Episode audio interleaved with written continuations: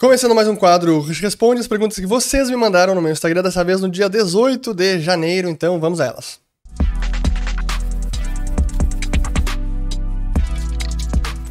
Muito bem, a todos aqueles que estão chegando agora aqui no canal, meu nome é Fernando Urch, aqui a gente fala de economia, mercados e investimentos. Se vocês gostarem do conteúdo, considerem se inscrever, ativando o sininho aqui embaixo e também compartilhando este vídeo. Não temos nenhum recado, eu acho, se eu lembrar de algum eu vou passar para vocês. Mas, como sempre, várias perguntas, então vamos logo a elas. Eu quero começar a primeira aqui, a do Lucas, pedindo o seguinte: conta algo bom, está difícil só notícia ruim. Vamos lá, então, algumas notícias boas. A taxa de inflação nossa está em queda, aqui no Brasil, lá fora também. A nossa do ano passado, 2022, foi mais baixa do que a americana, do que a europeia. Acabou de sair a notícia, estou gravando aqui na quinta-feira de manhã. Acabou de sair a notícia aqui do o Écio Costa colocou no Twitter sobre a taxa de desemprego que caiu para 8,1% em novembro, que é a menor taxa desde abril de 2015. Um ano atrás estava 11,6%. População ocupada foi recorde na série histórica iniciada em 2012 com 99,7 milhões, acompanhada de alta real e um rendimento médio de 7% em um ano. Então, aí mais uma notícia boa. Aqui outra notícia boa que eu posso colocar até essa é mais longo prazo, que a gente pode ver a queda da pobreza extrema no Brasil, no Brasil, no, no Brasil, mas e no mundo também, que caiu bastante nos últimos 30 anos, aqui de quase 37% de pessoas que viviam em situação de extrema pobreza, que é abaixo do mínimo de 2 dólares e 15 centavos por dia, está agora quase em 10%. Então, realmente, é, tem sido um avanço, apesar de tudo que acontece no mundo, apesar de pandemias, sim, o mundo está melhorando. Que é, outras notícias boas? Bom, o Luiz Soares fez três gols na sua estreia pelo Grêmio, então notícia excelente. que mais?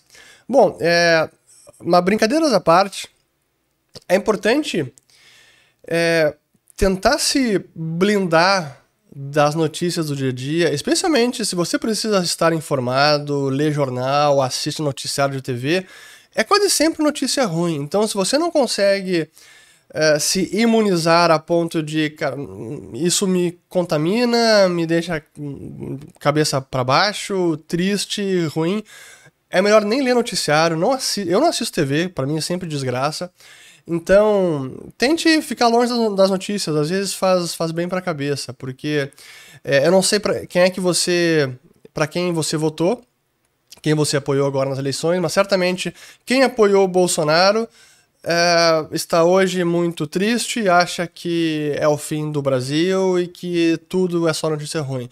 E o oposto, quem apoiou Lula e comemorou a vitória, acha que tudo vai melhorar, que vai ser um novo salto de prosperidade para o país, é outro ambiente. E a verdade é que nenhum dos dois tem razão, na minha humilde opinião. Então, tente evitar um pouco o noticiário, tente se blindar do jogo político, porque senão você pode acabar realmente ficar bem contaminado pela, pelo ambiente de pessimismo ou negatividade. Enfim, então vamos lá. Aqui do Carlos. O que esperar para imóveis esse ano? Vende ou espera? É uma ótima pergunta. Em momentos como o que estamos vivendo agora, com alta, com juros nesses patamares, o juro machuca o setor imobiliário, especialmente para quem quer vender imóveis, porque quem está comprando todo mês que espera a compra de imóveis, especialmente se for um valor relevante, né, um valor maior, significa que pode deixar o dinheiro no banco rendendo quase um por, ou cerca de 1% ao mês. Então imagina um imóvel de 1 milhão de reais, todo mês que ele posterga a compra é 1 milhão rendendo 1% ao mês. É, é difícil bater isso. Então, ambientes de juros elevados são sempre ruins para o setor imobiliário. Agora, o juro não vai ficar nesse patamar para sempre. Então, para quem está pensando vender imóvel agora, a não ser que você precise do caixa, talvez o melhor seja esperar um pouco e não vender já, porque você vai ter que abrir mão de preço. É isso que a gente está vendo as principais incorporadoras, construtoras no país, ou as vendas caem ou precisam abrir mão de preço, significa dar desconto e apertar mais a margem. E no seu caso seria possivelmente a mesma coisa. Para quem está buscando comprar imóvel também, como esse juro não vai ficar nesse patamar para sempre, esse talvez seja o momento de conseguir, para quem tiver acesso a financiamento imobiliário, a hipoteca, conseguir até um financiamento com taxa de juro variável, porque no momento que a taxa de juro cair, você pode ter uma arbitragem positiva, porque o seu o custo de financiamento vai cair também. Agora, é uma aposta arriscada, porque a gente não sabe quando a taxa de juros vai começar a cair. É, no ambiente que tínhamos anteriormente com o juro lá embaixo era muito melhor para o comprador ou quem precisava de financiamento, porque você comprava um imóvel travando um financiamento a um custo fixo de preferência e não juro variável, porque na medida que o juro sobe, o custo mensal do financiamento acaba subindo também. Então são esses momentos que você pode fazer essa arbitragem. Mas depende da situação de cada um. É, essa é a verdade. Seguindo aqui do, da Gisele. Por que ouro subiu tanto em cenário de altas de taxas altas? A gente fez um Follow the Money específico sobre a situação do ouro, ficou muito bacana. Quem não assina o Follow the Money, eu sempre reitero, tem muito conteúdo bacana, vocês vão gostar. Link na descrição do vídeo. E ouro foi um desses que a gente falou. É, e um dos motivos, claro que eu não vou aqui é, falar tudo que a gente é, abordou nesse Follow the Money, mas um dos motivos é que até os bancos centrais têm sido compradores.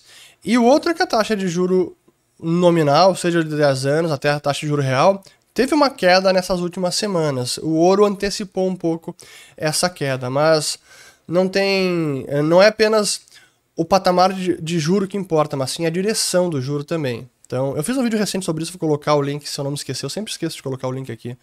Mas esse foi num vídeo aberto para o canal. Aqui do Miguel. Por que jovem preferindo o socialismo ao capitalismo? É o fim da civilização? Não, eu diria que é ignorância, desconhecimento. O socialismo parece muito, é, muito sedutor. São ideias fáceis. Ah, basta o governo fazer, dar ajuda para as pessoas, intervir na economia, que teremos o nirvana e todo mundo vai ser feliz e próspero e rico, quando na verdade é todo o oposto. Então eu diria que é isso. Seguindo. Juliana aqui. Não, da Júlia, aliás. A fraude da Americanas pode ser comparada com o governo Lula, com o BNDES sendo investimento? Não. Não, até eu, eu vi, eu entendi a pergunta, até porque eu vi alguns algumas analogias. Ah, uh, bancos emprestaram para Americanas um valor muito maior do que o BNDES emprestou para Venezuela, por exemplo, construir porto na Venezuela. Primeiro, uma coisa são bancos privados emprestarem para empresas privadas. É uma decisão econômica, ah, teve corrupção, alguém. Não sei. Mas, via de regra, é uma é empresa privada emprestando para outra empresa privada. Se algo der errado nesse empréstimo para o credor, é ele que vai tomar um tufo, é ele que vai sentir o prejuízo e ele que vai arcar com os custos desse erro. Da mesma forma, a empresa privada que está tomando o empréstimo. Se a Americanas se alavancou demais ou cometeu uma fraude, como parece estar cada vez mais próximo disso, depois eu vou aprofundar mais nesse assunto. Se esse é o caso, a empresa também que vai sofrer com isso, como está sofrendo agora. Está à beira da recuperação judicial. Estou gravando aqui na, na quinta-feira, meio-dia e 42, e as conversas com os credores estão tá avançando rapidamente para uma recuperação judicial, porque o rombo é enorme. Isso é uma coisa, e quem vai arcar com os erros dessas decisões, tanto de emprestar e tomar emprestado, são empresas privadas, são os acionistas, são os credores, são os trabalhadores dessas empresas e não o povo como um todo. E essas decisões, elas foram feitas voluntariamente por cada uma dessas pessoas, por cada uma da, das partes interessadas. Quando a gente fala do BNDES, que é um banco estatal, que vive de recurso estatal, que tem controle estatal, que tem gestão estatal, e por indicação política, e que decide emprestar para um outro país de um regime ditatorial, mas que tinha um alinhamento ideológico com o governo da época, agora voltou a ter esse alinhamento ideológico, Maduro com Lula. E esse banco estatal emprestando para construir um porto neste outro país. Sim, não importa nenhum montante, mas é um absurdo completo. Então não há comparação numa decisão de um banco estatal que não está emprestando democraticamente, nenhum, nenhum eleitor tem voto nessa decisão, não é um racional econômico, é um racional político de alinhamento ideológico. Então, para mim, é, são comparações que não têm cabimento. E todo mundo arca com o erro dessa decisão, todos os pagadores de impostos. Aqui do Garuda. Já chegou ao ponto de gravar vídeo por obrigação e não por diversão? Boa pergunta. É, com certeza. Já fiz isso várias vezes. Até porque hoje o canal já não é diversão. O canal aqui é uma profissão. E quanto mais o canal vira parte da minha atividade profissional, mais eu preciso tratá-lo com diligência, com consistência, com responsabilidade, com organização, assim, de, de maneira realmente profissional. E isso significa, muitas vezes, ah, ter que abrir a câmera aqui para gravar vídeo, porque precisa ter vídeo toda semana, porque senão o YouTube, grande empregador, opressor, ele derruba o alcance do canal. Então, sim, é preciso gravar vídeo. Muitas vezes já gravei, especialmente nos últimos dois, três anos. Teve momentos que eu não estava com cabeça, não estava inspirado, estava doente, como foi o Ulrich responde do domingo passado. Não estava com uh, uh, o menor ânimo para gravar. Minha voz estava ruim, estava tossendo, estava prostrado, mas precisava gravar porque precisa estar tá aqui. É como o cara que tem que trabalhar todo dia bater ponto. Cara, não tem o que fazer. Então, sim, canal virou trabalho, não é diversão. Antes era um hobby, mas já faz bastante tempo que não é mais hobby. Então, sim. Aqui do Luiz. Renda fixa is the new king. no Brasil, a renda fixa nunca deixa de ser rei, né? O, se a gente considerar os últimos 20 anos ou até mais, a grande exceção foi 2020. E foi uma exceção bem efêmera e cá estamos novamente com juros em quase 14%. Aqui do Márcio Alexandre. O governo se emendou ou é só um jogo de cena? Para onde vai o dólar? É, não esqueça de mandar um alô para o pessoal que lava as louças. Então aí todo mundo lavando as louças.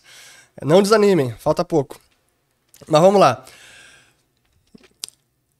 Essa o movimento do dólar ele realmente tem sido bastante volátil e ele reflete como eu já disse num vídeo de quinta-feira, que eu acabei de gravar, mas vocês assistiram na quinta-feira ainda, essas falas do Lula, essa postura mais à esquerda, mais intervencionista, tentando minar alguns dos nossos pilares macroeconômicos dos últimos tempos, e aí que a gente vê esse ruído fazendo preço, infelizmente. Na prática, eu não acho que Lula vai tentar, por exemplo, acabar com a independência do Banco Central. Mas simplesmente falar sobre isso e questionar a necessidade disso faz preço, traz ruído, traz preocupação, traz incerteza, infelizmente. Aqui do Gabriel. Esse novo arranjo fiscal proposto por Haddad e, segundo ele, conduzido pelo FMI já deu certo? Eu não sei que arranjo fiscal é esse ainda. Por sinal, essa é uma incerteza que paira no ar. Qual será o novo arranjo fiscal? E não importa muito qual seja o arranjo, o arranjo conquanto que seja eficiente, eficaz no sentido de conter o déficit ou até de reduzir o gasto público, ou pelo menos reduzir o gasto público em relação à nossa economia. O ideal seria reduzir não apenas proporcionalmente, mas nominalmente também. Então, redução real, aliás, do gasto público. Mas acho que isso não vai acontecer. Então, é preciso esperar qual vai ser este arranjo fiscal. Aqui do Juninho. Bom dia, Fernando. Qual a sua opinião sobre a teoria monetária moderna, MMT? Eu já fiz vídeo sobre isso, já falei sobre ela. A MMT, que tem até pouco de monetária, muito mais uma teoria para financiar o fiscal, imprimindo dinheiro, aí que vem o monetário. É, não é moderna, isso já foi tentado pelo menos desde John Law no século XVIII, é, na França, mas eu diria que ela foi testada na prática agora na pandemia. O que a gente viu em 2020 e 2021 foi uma boa dose de teoria monetária moderna, sem chamar as políticas adotadas então com este uh, com esta alcunha, mas a verdade é que foi teoria monetária moderna e para mim não tem o resultado mais claro e inequívoco de que essa teoria não funciona nem em teoria, nem muito menos na prática. Mas ainda temos defensores dessa ideia. Aqui do Thiago. Quando saber a época boa para comprar imóveis? Juros em alta oneram essa compra? Pois foi o que eu acabei de dizer na resposta anterior. Se por um lado, para o comprador agora é, é um pouco paradoxal, porque para o comprador, em termos de preço do imóvel, agora é um bom momento porque as construtoras, especialmente imóvel na planta ou imóvel novo, as construtoras estão mais pressionadas, precisando vender, houve uma desacelerada, juros em alta desaceleram vendas, então talvez numa negociação pela compra do imóvel você consiga um preço melhor neste momento. Mas é claro, se você precisa financiá-lo, o momento atual é de juros elevados. Ao que, que poderia ser uma estratégia?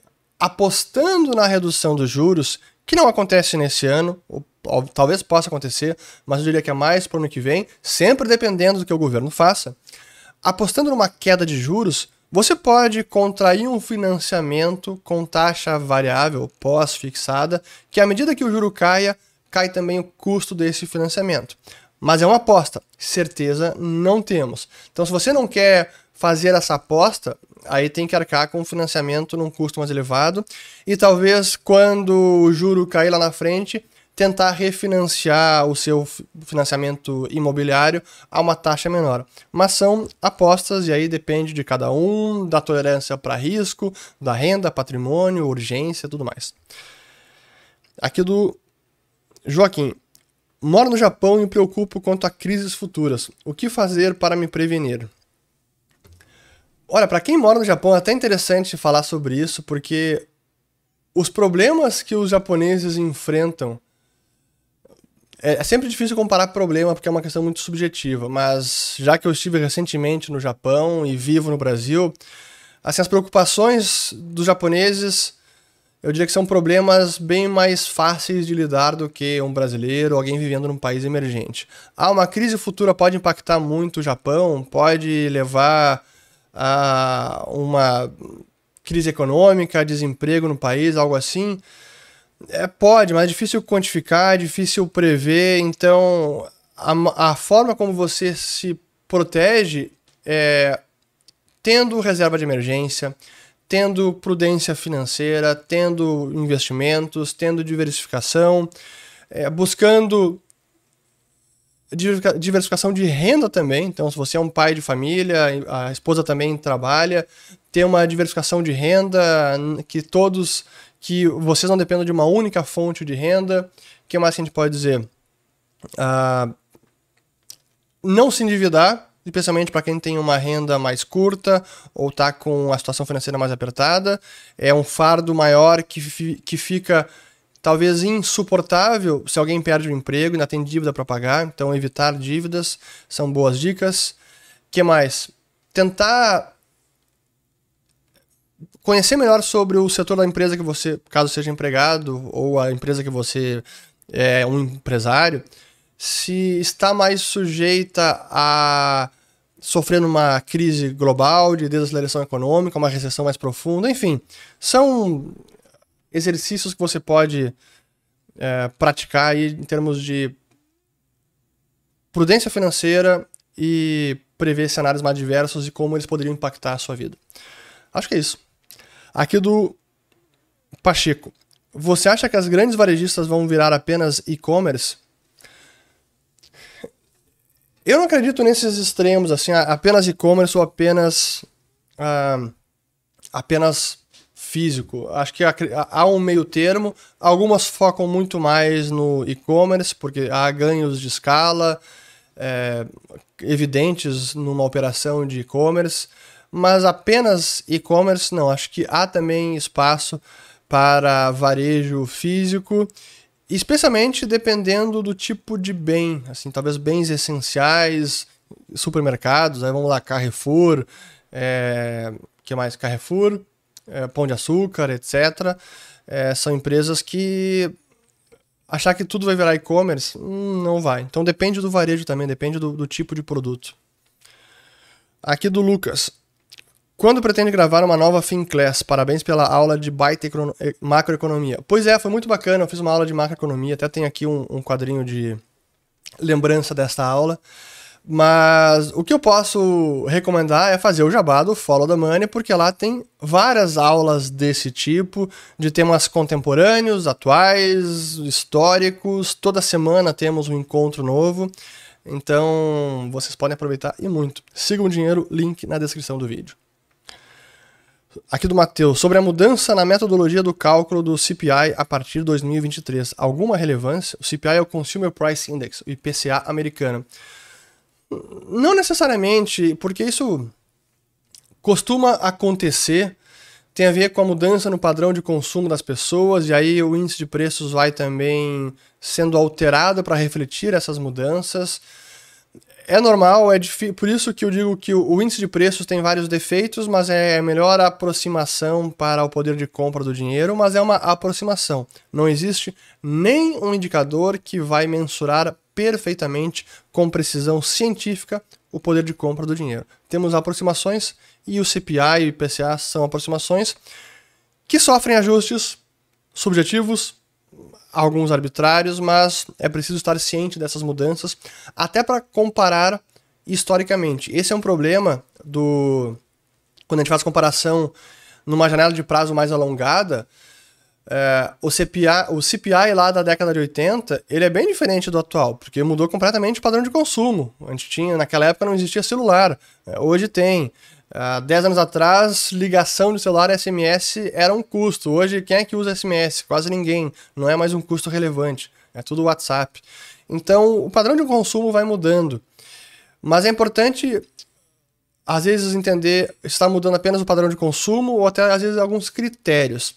E tem análises que comparam o CPI lá da década de 80 com o atual, especialmente depois que tivemos esse surto inflacionário de 2022 no mundo, e que mostram que se calculássemos o CPI da década de 80 com os mesmos critérios atuais, o CPI da década de 80 estaria, o pico que, que o oficial foi quase 18%, recalculado seria na casa de 12%, ou 11,4%, se não me engano é isso que é muito mais próximo do pico que foi agora, 9.1. Esse foi uma, essa foi um, esse foi um paper do Lawrence Summers com outro economista que eu não lembro qual, no ano passado fazendo essa análise. Então, é importante ficar de olho, mas faz parte do indicador. Ele, isso acontece volta e meia. Aqui do Alex. Hoje o mercado olha mais para a inflação ou já está mais preocupado com recessão nos Estados Unidos? Segue olhando inflação, mas eu diria que já olhando para frente, inflação um pouco passada, porque aqueles grandes combustíveis inflacionários ficaram para trás. E monetário, impressão de dinheiro, pacote estímulo fiscal, gargalo por conta da pandemia, o que mais? Esse os, o choque de petróleo também, da guerra da Ucrânia, tudo isso ficou para trás. Então, agora os novos choques que poderiam trazer um surto inflacionário pô, teria que ser algo muito relevante, um novo choque de petróleo para disparar novamente o barril acima de 140 dólares. Não está no radar. É, a China conseguindo reaquecer fortemente sua economia, provocando uma forte demanda de petróleo e demais commodities energéticas e agrícolas, etc é difícil hoje ver um grande surto inflacionário. Então, acho que sim, a, o mercado segue olhando para a inflação, mas olhando prospectivamente mais para a recessão do que a inflação. Aqui do Augusto, chegou a ver sobre as novas plataformas de inteligência artificial e como isso pode impactar a economia? Esse é um assunto que eu quero aprofundar mais. Eu, como qualquer assunto de tecnologia, eu sou fascinado e é importante entender como as tecnologias impactam a nossa economia, os saltos e ganhos de produtividade. Inteligência artificial é um deles. É um software muito inteligente que, em tese, também aprende e fica mais inteligente. Essa seria Artificial Intelligence. A gente viu recentemente esse site, o Chat GPT, que é fantástico. Realmente, você coloca lá uma pergunta, um texto, uma ordem, ele escreve em texto é, e respostas muito coesas, interessantes, pertinentes, algumas chegam a assustar com a precisão da resposta, para qualquer coisa. Mas, é, para mim, isso é, é mais um passo na evolução tecnológica que vai se traduzindo em ganhos de produtividade. Mas eu não sou daqueles fatalistas de achar que inteligência artificial vai tomar conta, todo mundo vai perder emprego e a gente vai ter que viver a base de renda, ba de renda mínima universal, a renda básica universal, Universal Basic Income. Eu não acredito isso, é, não acredito nisso.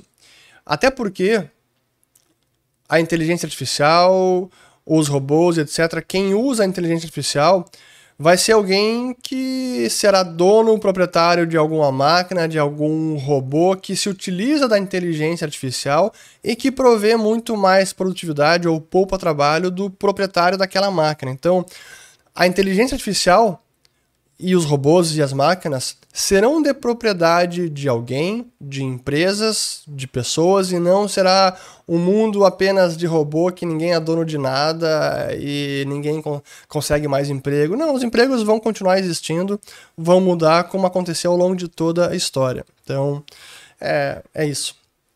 Para não perder aqui o hábito. Mas é um tema que eu preciso aprofundar. Talvez tenha alguma ignorância minha sobre inteligência artificial. Talvez não, certamente há. Ah. Aqui do Mário. Como se avalia o risco de solvência em empresas que emitem debêntures? Pois então,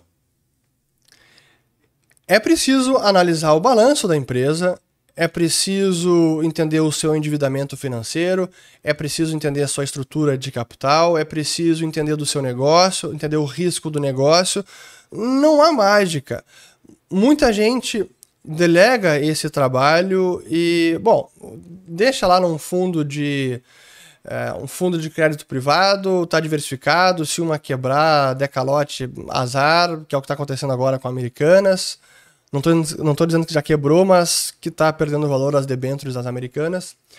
Mas a forma correta seria essa. Então, se alguém tem uma posição relevante, ou busca ter uma posição relevante quando comprar uma debênture de qualquer empresa, deveria fazer toda essa diligência e não simplesmente é, esquecer dos riscos e, ah, porque alguém recomendou, alguém está falando que é boa, ah, então vou colocar 30% da minha liquidez nisso.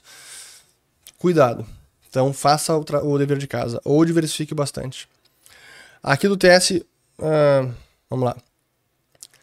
TS Farias. Assistir Dropout. Acha que os Venture Capitals não aprenderam a lição com a Theranos? Boa.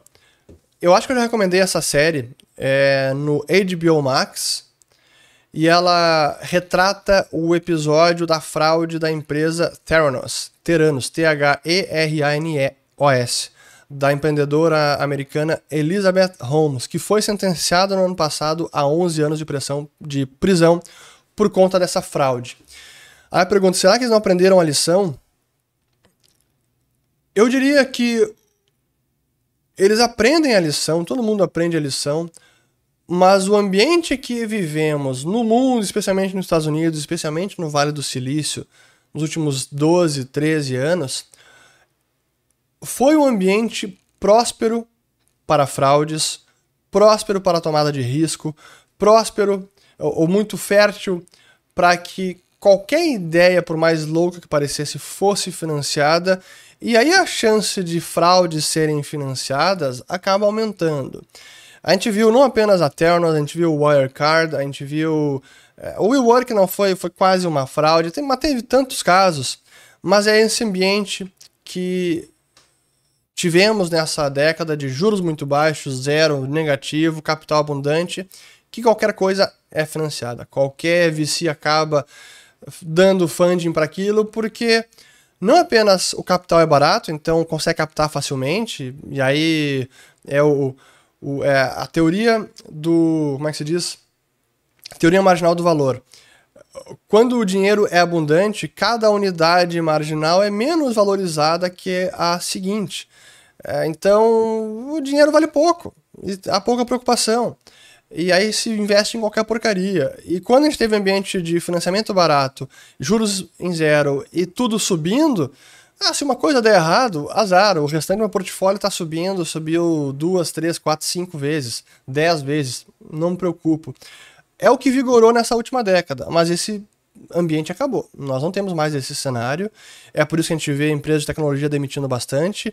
Mais de 150 mil demissões de, no setor de tecnologia de 2022 para cá inclusive das grandes. A Amazon foi, a Microsoft foi a última a anunciar 10 mil demissões, cerca de 5% da sua força de trabalho global. Não é pouca coisa. Espero que eu tenha respondido. Aqui do Denis. Kuroda disse em seu pronunciamento que a Yield Curve Control é sustentável. Você concorda? É o controle da curva de juros. Pois então, o mundo, o mundo os investidores, os apostadores estavam esperando até que o Kuroda, o presidente do Banco Central do Japão, Bank of Japan, fosse mais uma vez flexibilizar a banda de flutuação do rendimento do Tesouro japonês de 10 anos, que estava em 0,50, que fosse mais uma vez pra, agora para 1, talvez. Essa era a aposta, não aconteceu. O Banco do Japão está comprando essa briga. É, eu discordo, não acho que é sustentável, mas talvez que ela seja mais sustentável do que muitos gostariam de admitir. Ou pode durar mais tempo, mas não é sustentável. Aqui do Márcio. Você acompanha o ciclo de mercado é, e econômico para investir? Sem dúvida, inclusive esse é um dos nossos cursos que a gente deve ter uma nova turma logo.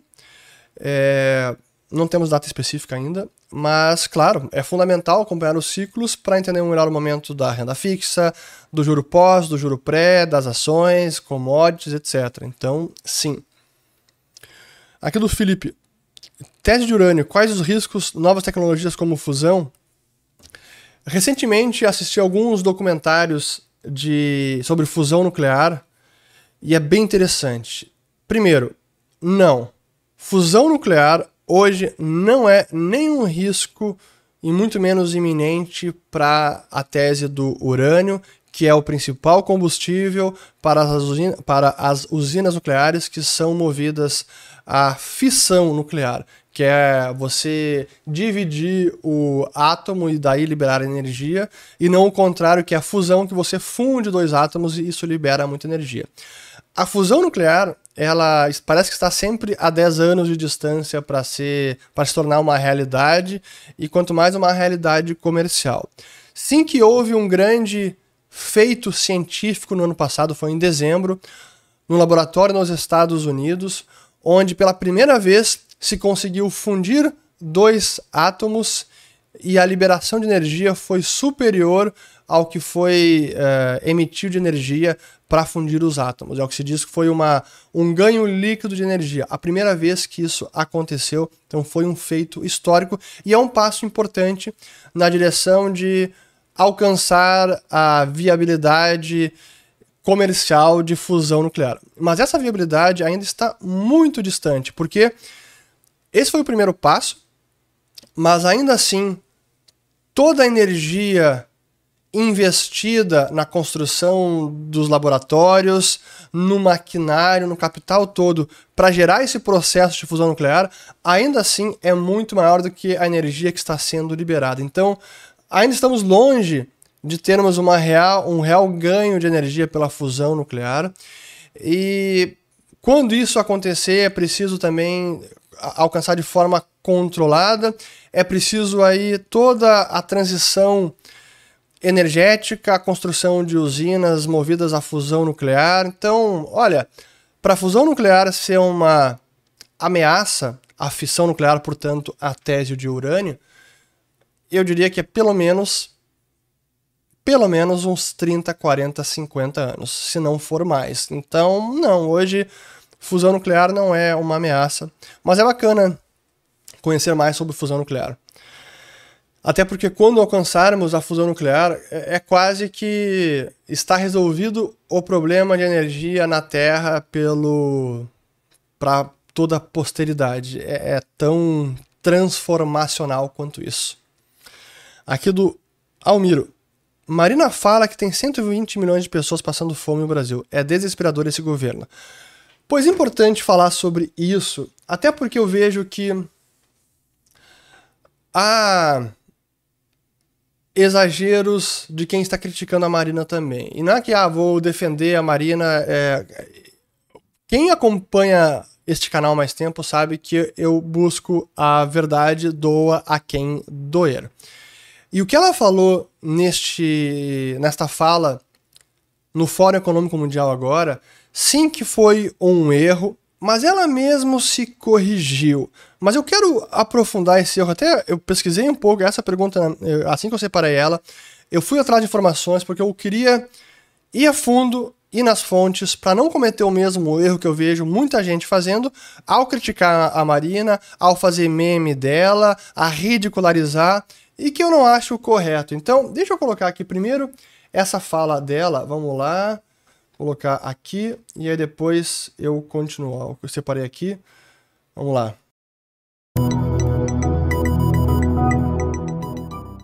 O mundo é desigual. No meu país tem 120 milhões de pessoas que estão passando fome. Nós tínhamos saído do mapa da fome e agora temos 33 milhões de pessoas que estão vivendo com menos de um dólar por dia. A sustentabilidade não é só econômica, não é só ambiental, ela é também social e é também política. Se formos capazes de liderar pelo exemplo, nós vamos conseguir. Um governo que vai enfrentar o problema das desigualdades sociais, porque temos 33 milhões de brasileiros que passam fome, mas. Então vejam aqui que ela falou 120 milhões, mas logo depois se corrigiu, dizendo que são 33 milhões de pessoas. Que dado é esse? E aí que a gente precisa e na fonte do dado, esse é um relatório que foi divulgado no ano passado e serviu até como uma narrativa do governo Lula para dizer: ah, voltamos ao mapa da fome, são 33 milhões de brasileiros que estão passando fome. E é preciso mostrar os dados e aí depois cada um tira a própria conclusão. Mas antes de mostrar os dados, eu preciso frisar que seja 33 milhões, seja 20, seja 10, seja 5, a situação no Brasil social e de pobreza ainda é grave. É claro que é. E é preciso sim resolvê-la e é preciso para isso crescimento econômico, geração de emprego e geração de renda. E é assim que a gente vai tirar as pessoas da pobreza de forma sustentável. Assistencialismo por si só não resolve pobreza. Isso é paliativo, não resolve de forma sustentável. Mas sim é fundamental focar no social e se resolve isso com crescimento econômico. Mas esse dado está aqui então neste relatório. Eu vou colocar os links depois para vocês. É aqui que mostra o seguinte, aqui ó, uh, aqui que está esse dado, ó. Insegurança alimentar grave são 33 milhões de pessoas. Insegurança alimentar moderada, 32 milhões. Insegurança alimentar leve, 59 milhões. Se somarmos esses três, aí chegamos aos 125 milhões, daí que ela falou, e depois ela corrigiu para apenas os 33 milhões. Mas realmente, é esse o dado correto? São 33 milhões ou não são? Porque depois que esse dado foi utilizado por muita gente durante a campanha eleitoral, também vimos alguns dados divergentes, como por exemplo do Banco Mundial dizendo que tivemos uma retração da extrema pobreza. O dado citado ali pela Marina é de um dólar quem vive ah, com menos de um dólar por dia. No caso do Banco Mundial, o critério deles é menos de 2,15 centavos de dólar por dia.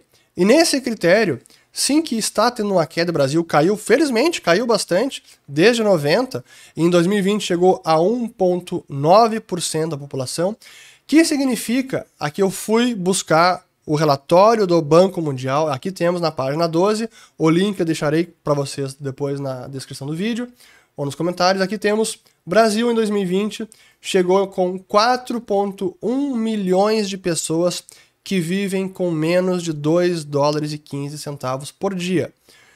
É ruim? Sem dúvida que é ruim. Tem que melhorar? Sem dúvida. Mas não me parece que são os 33 milhões. Aí, qual é essa real diferença?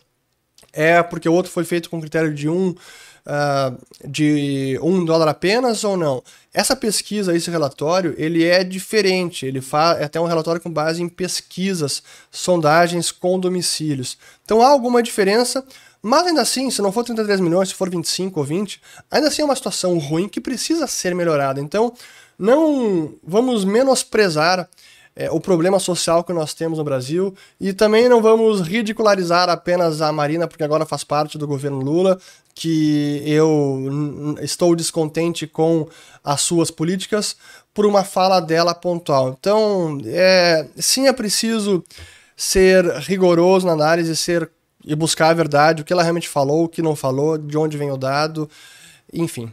espero que isso fique claro sobre a fala da Marina. Muito bem, aqui é do Murilo. Além de Amer 3 americanas, quais varejistas podem ter usado contabilidade criativa e ter problemas adiante? Honestamente, deixa eu ver aqui, tem mais algumas poucas perguntas. Honestamente, dado o tamanho do problema, como ele evoluiu e se agravou rapidamente, a ponto de, olha que loucura isso. No fato relevante de, de quarta-feira passada dizia a seguinte frase: A companhia estima que o efeito caixa seja imaterial. Quinta-feira, uma semana depois, a empresa está à beira da recuperação judicial. E soltou um novo fato relevante dizendo que potencialmente ela pode pedir recuperação judicial nas próximas horas. Foi hoje de manhã, 19, quinta-feira que eu estou gravando esse vídeo. Olha que loucura. Então, realmente, dado o que aconteceu, a forma como o problema está sendo, foi sendo tratado pelo Sérgio Real, pelo diretor financeiro, que também pediu demissão, pelos acionistas de referência, pelo BTG, pelo. Assim, para mim tem tanta coisa errada e foi um fiasco de governança que esse problema só me consegue, eu só consigo chegar à conclusão de que se trata de uma grande de uma fraude. Porque assim, não é apenas uma inconsistência contábil ou contabilidade criativa. E respondendo a pergunta, será que outros varejistas podem ter esse problema? Olha, pode ter algum problema de contabilidade e risco sacado, mas nesse nível, não. Isso para mim não é apenas uma contabilidade criativa, uma inconsistência contábil. Isso está cada vez está cada vez mais provável que se, que se trata de uma fraude sem precedentes. É ruim ter que dizer isso, mas me parece que é a verdade que saberemos logo mais. Mas é uma loucura onde a empresa solta esses fatos relevantes. Aí no dia seguinte, o Sérgio Real, que era presidente do Conselho do Santander, já tinha renunciado ao Americanas, se dizia assessor dos três acionistas de referência e faz um call fechado com o BTG, que era um grande credor da empresa. Assim, tudo errado. Tudo errado. Realmente é. Ele que. O Sérgio Real que queria preservar e salvar a sua biografia, honestamente, não vai conseguir. Porque isso, do jeito que, do jeito que o assunto foi conduzido, sem quase nenhuma gestão de crise deixou, jogou no ar, no, jogou o negócio do ventilador, não trouxe mais nenhum detalhe, saiu de cena, agora se virem.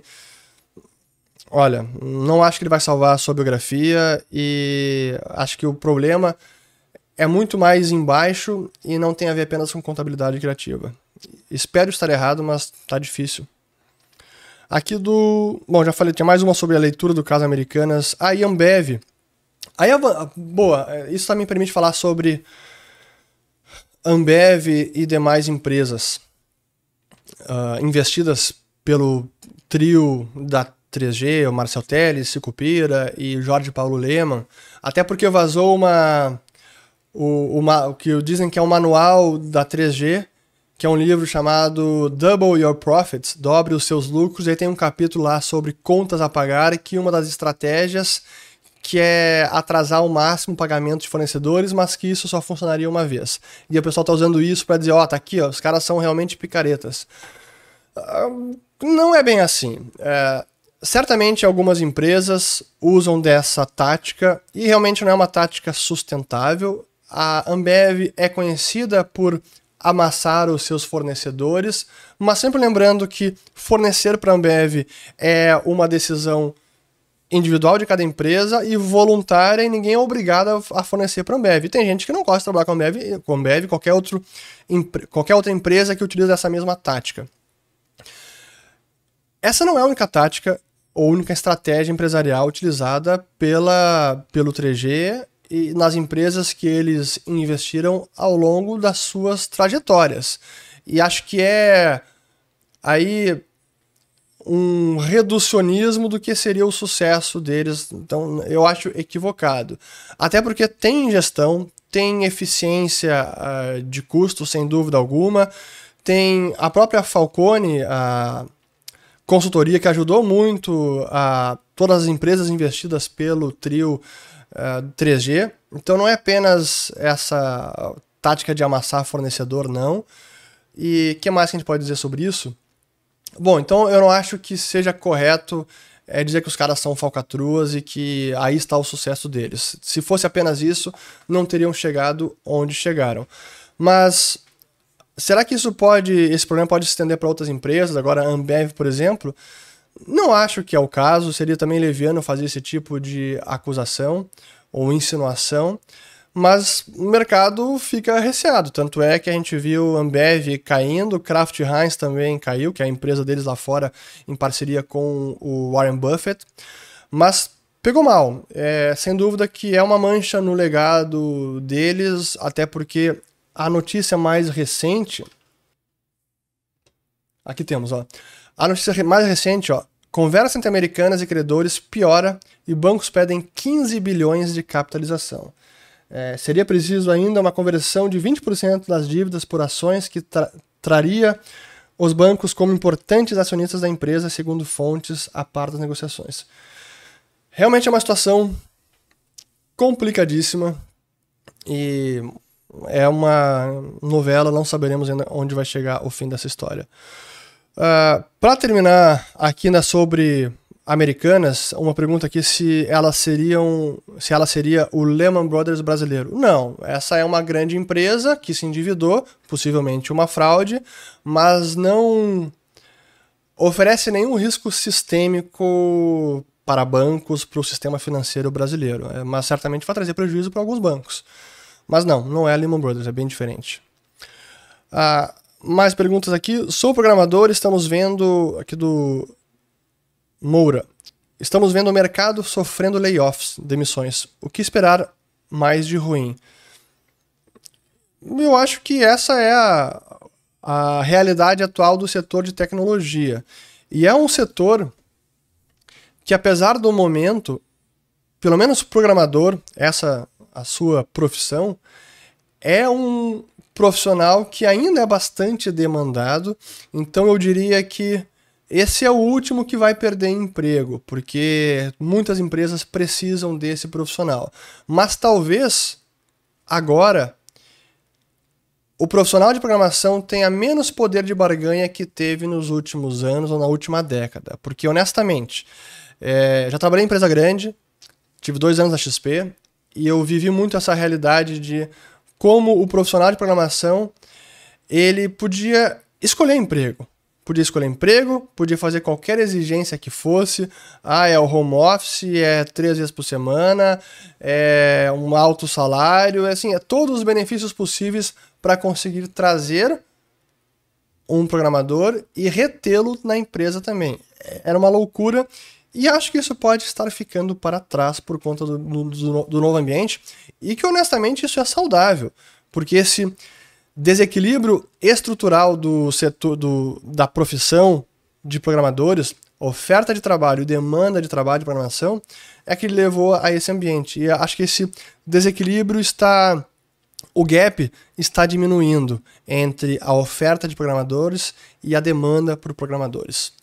Aqui, última pergunta: como você vê a saída da Coinbase do Japão? Pois então, a Coinbase é corretora de bolsa de criptos da, dos Estados Unidos, que tem capital na bolsa, o ticker dela é COIN, C-O-I-N, anunciou que estava saindo do Japão. Para mim, reflete a situação do mercado, que apesar de ter de, de que vimos uma alta recente no Bitcoin, demais criptos, isso significa que o negócio de exchange ele é muito cíclico.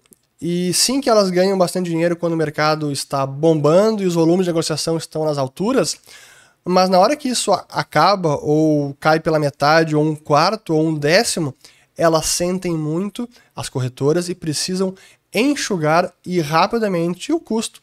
E é o que ela está fazendo agora. Muito bem, espero ter gostado de mais um vídeo de perguntas e respostas, ou Responde. Volto no próximo e um bom domingo para todos. E espero que tenham lavado, que tenham lavado as louças. Eu estou sempre errando às vezes, sempre às vezes é complicado. Enfim, já estou com fome, eu acho. Valeu, tchau, bom domingo. Me enrolei por completo aqui nesse final. Enfim, é isso. Plural. É o cérebro pedindo água e comida. Valeu, pessoal.